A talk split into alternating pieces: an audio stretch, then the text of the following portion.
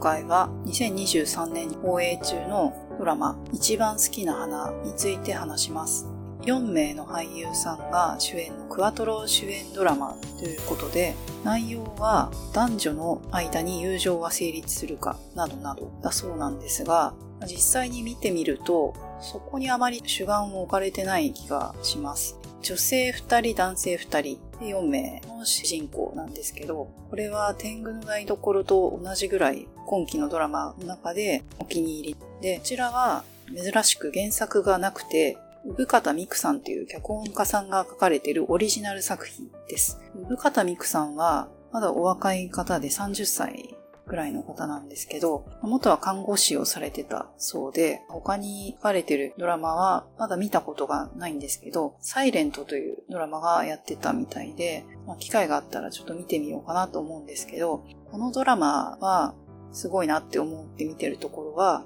基本会話で見せる感じでで、その会話の中身っていうのも、あまり言葉に出して誰かに言ったりとかしないことなんですけど、日頃割と考えてたり、感じてたり、思ってたりすることを、その登場人物たちが話してくれてるんで、非常に共感が持てるし、自分だけかな、そういうふうに思ってたのとか、感じてたのってって思ってたことを言ってくれてるので、私だけそういうふうに感じてたわけじゃなかったし、そういうふうに感じてた自分って変じゃなかったんだって思わせてくれる内容になってて、とてもいいんですけども、場面転換もいろんな場所には行くんですけど、ワンシチュエーションに近いものを感じるんですが、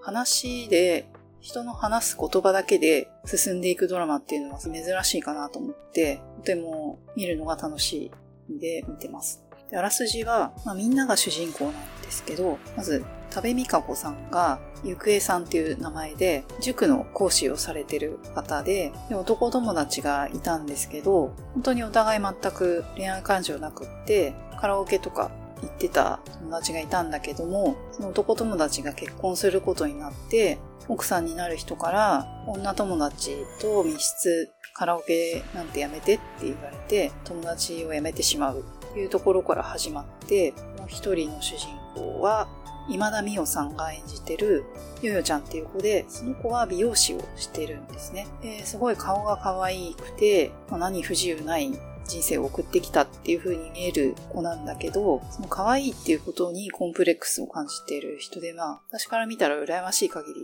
なんですけど、まあ、やるせなさを感じてる子なんですね。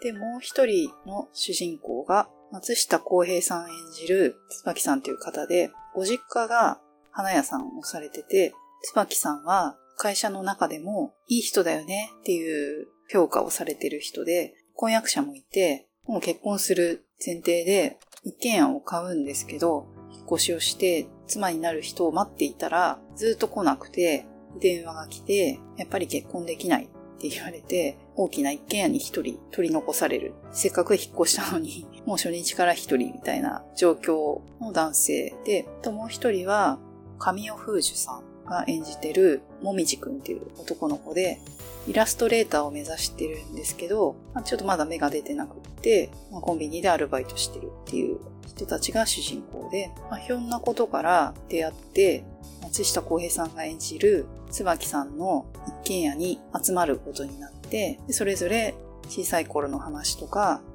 どういうことを感じてたかっていう話をしていく。ただそれだけの話なんですけど、見てて、そうだよね。そうそう、すごいそう。って共感が持てるのと、どうしようもないやるせなさっていうのも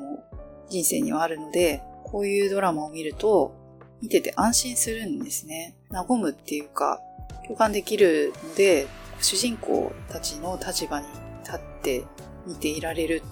なっていうのもあるし、派手さはないんですけど、生きていくっていうことに対しての考えを学ぶ他の人ってどういうふうに考えてんだろうなとか、そういうのも垣間見える気がして、とてもおすすめができます。もう終わってしまうぐらいのタイミングなんですけど、ただ多分1、2、3話は見逃し配信があるので、まあ、ご興味があったらご覧になっていただければなと思います。